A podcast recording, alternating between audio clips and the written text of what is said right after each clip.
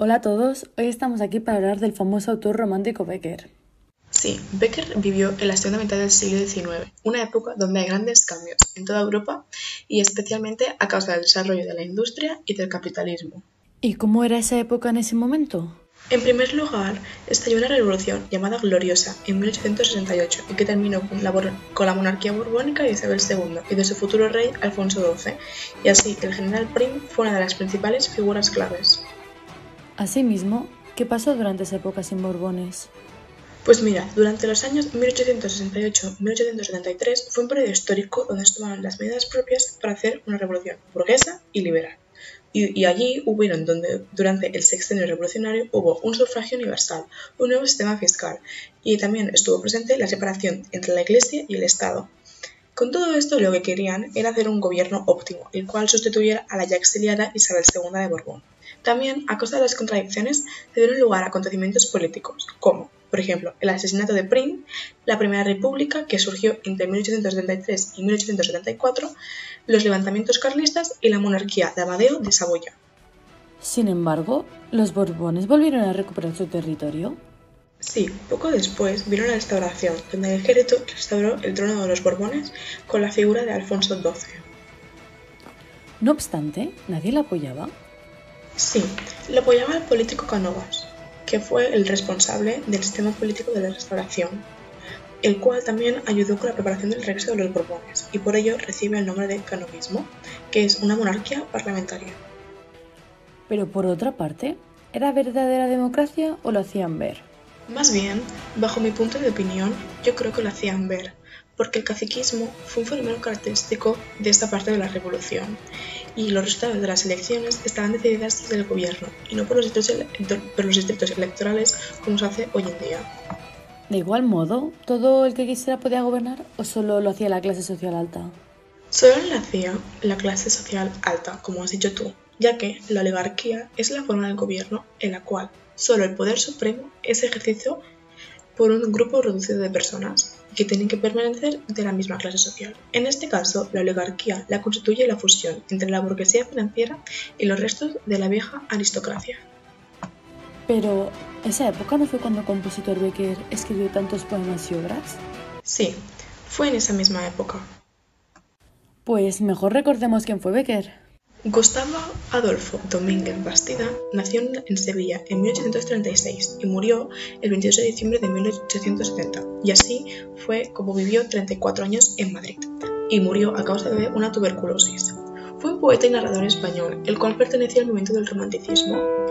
Fue hijo y hermano de, unos pintores y quedó huérfano a los 10 añitos, y vivió toda su infancia y adolescencia en Sevilla, y estudió en el Colegio San Telmo y estudió Humanidades y Pintura.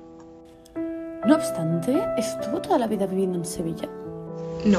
En octubre de 1854 se trasladó a Madrid con la intención de hacer una carrera literaria. Sin embargo, no tuvo mucho éxito. En 1860, Rodríguez Correa le consiguió un empleo fijo de redactor en El Contemporáneo, y allí mismo, en 1861, contrajo matrimonio con Casta Esteban en la iglesia de San Sebastián. En esta época, el poeta publicó la mayoría de sus rimas y leyendas, y se hizo su nombre. Además tuvo tres hijos, llamados Gregorio Gustavo Adolfo, Emilio Eusebio y Jorge Becker. ¿Y cómo crees que fue su etapa más fructífera? La etapa más fructífera de su carrera, en mi opinión, fue de 1861 y 1865, años en los que compuso la mayoría de sus leyendas. También, por otro lado, escribió crónicas periodísticas y redactó las cartas literarias a una mujer, donde expone todas sus ideas sobre la poesía y el amor. ¿Pero Becker también estuvo interesado por otro género literario? Sí. Mientras Becker es recordado por sus poesías y sus narraciones fantásticas, también se implicó con otro género literario, en el cual recibió la influencia de su admirado Mariano José de Larra, y este, y este género literario fue el artículo periodístico. Aunque Becker fue poeta romántico o realista. A ver, fue un poeta y narrador español, el cual perteneció al movimiento del romanticismo y al cual es un movimiento cultural que se originó en Alemania y Reino Unido a finales del siglo XVIII, como acción revolucionaria contra la ilustración y el neoclasicismo, dando importancia así a los sentimientos. Tiene tres características, que son lo sobrenatural, la simetría y la búsqueda del infinito, que representan muy bien a Becker. En cambio, Becker surgió en una época donde el realismo estaba en auge en España. Sin embargo, las características le mantienen en un limbo de la cronología literaria en que algunos lo llaman romántico y otros lo denominan post-romántico. Ah, ¿y cuál fue su libro más importante? Pues mira, Becker hizo una obra llamada Rimas, que fue publicada en 1871, donde hay 89 poemas breves que están asentados en general y de una extensión variada, que, donde, se, donde se funda la importancia de Becker en la literatura. De estos poemas, solo 15 se publicaron cuando él estaba en su vida, pero después las reunió para editarlas en un vídeo, en un libro, perdón, y se lo entregó a su protector, que fue el ministro González Bravo, que se comprometió en publicarlas pero en un saqueo en su domicilio durante los tumultos de 1868 desapareció el original. ¿Y qué pasó con los poemas? A causa de su desaparición, el autor reprodujo los textos de memoria, pero sin el orden determinado que había en el primer libro. Y entonces este libro fue publicado y se llamó Libro de los Gorriones, bajo un epígrafe donde decía Poesías de un recuerdo del libro perdido, y que se conserva todavía en la Biblioteca Nacional. Y cuéntanos, por favor, ¿cómo fue publicado el libro Rimas?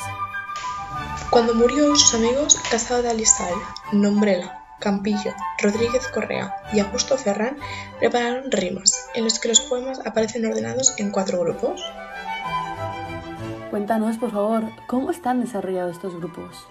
En primer lugar, tenemos de la rima a la 1 a la 11, hay una reflexión sobre la creación poética y sus movimientos básicos, que eran el amor y el misterio y tratan sobre el deseo de expresarse mediante la poesía. En segundo lugar tenemos las rimas desde la 12 hasta la 29, donde hay 17 rimas que obedecen a una, contemplación afirmativa y confianza de la belleza femenina y del amor. En, tercer lugar, de las terceras, de, de, la rima 30 hasta la rima 51 son rimas muy amargas y dolientes, con tonos desde la ira hasta la desesperación, y trata sobre el desengaño que Elisa Guillén provocó porque la abandonó por otros hombres. En cuarto lugar tenemos desde la rima 52 hasta la rima 76, trata sobre la soledad y la muerte desde un punto de vista muy pesimista. Así que en conclusión podemos decir que todos los poemas son de una, dos o tres estrofas en los que predominan los cuatro versos y que suelen ser todos en decasílabos y heptasílabos combinados, aunque más adelante creo que hablaremos de eso. Y se cree que es la rima más famosa aquella aquella que empieza con la pregunta ¿qué es poesía?, la cual se encuentra en la rima 21. ¿Y qué temas trataba? Los temas principales de su poesía fueron la poesía y la creación artística, el amor, el desengaño amoroso, la decepción, la soledad, la muerte, el sueño y por último la naturaleza. ¿Y su lenguaje? ¿Cuál era? Tenía un lenguaje beckeriano, que por lo que se ve por su apariencia es sencillo, donde se utilizaban recursos como las metáforas, las comparaciones y las imágenes sobre la naturaleza y la música. ¿Nos podrías explicar qué son imágenes de la naturaleza y la música? Pues respecto a las imágenes de la naturaleza, por ejemplo, puede utilizar animales como son las golondrinas o los búhos, y después, como más naturaleza, puede utilizar rasgos como el viento o el mar. Y por otro lado, con el tema de la música, Becker utiliza elementos como el arpa o el compás. Ah, perfecto. ¿Y qué tipo de léxico tienen? Porque si no me equivoco, hay dos diferentes. Sí, Becker tiene dos léxicos diferentes. Tiene por un lado el léxico prosaico, que es más realista, y el léxico románico. Aunque lo que, más, lo, que más, lo que es más importante de su léxico es su, su capacidad de sugerencia, con el que expresa sus emociones más íntimas y donde se descubren los sentidos insospechados y ocultos de una misma realidad.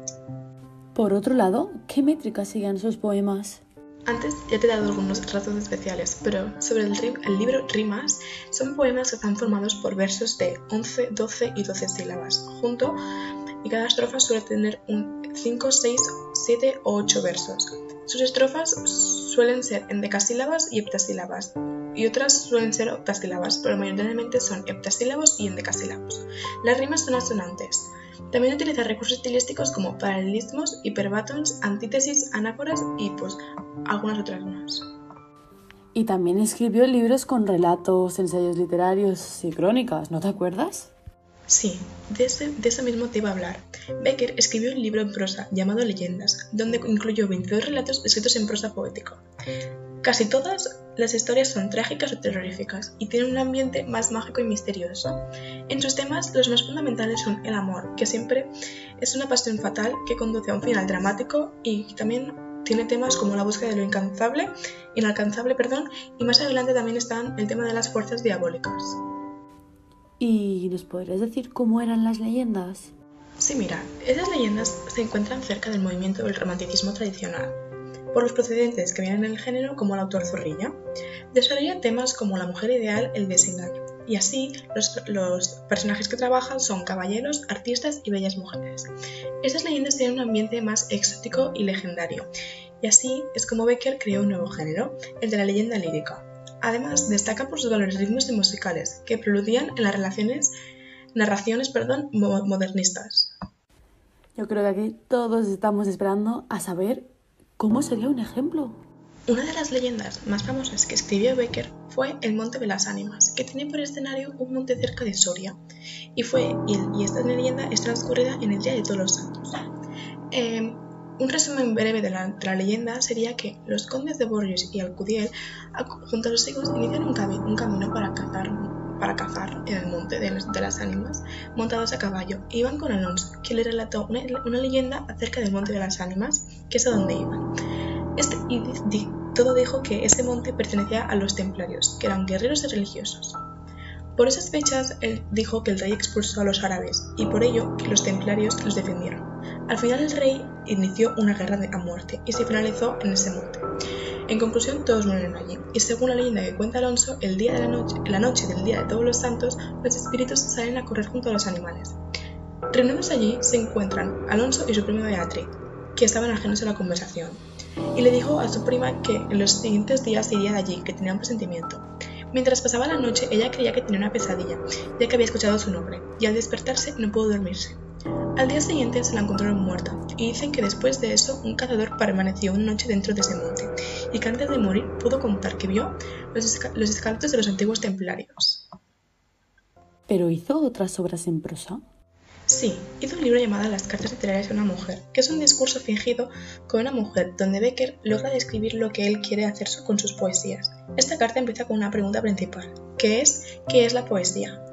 Empieza después desarrollada esta pregunta durante toda la obra y cuando empieza a leer se va hablando sobre qué es la poesía. Lo explica a través de este diálogo fingido con una mujer y explica sobre todo lo que es ser poeta y qué es escribir poesía. Pues muchas gracias por haber venido hoy. Esperamos haber aclarado muchas dudas y nos vemos mañana a las 5 hablando sobre Rosalía de Castro. Ha sido un placer haber estado aquí. Muchas gracias.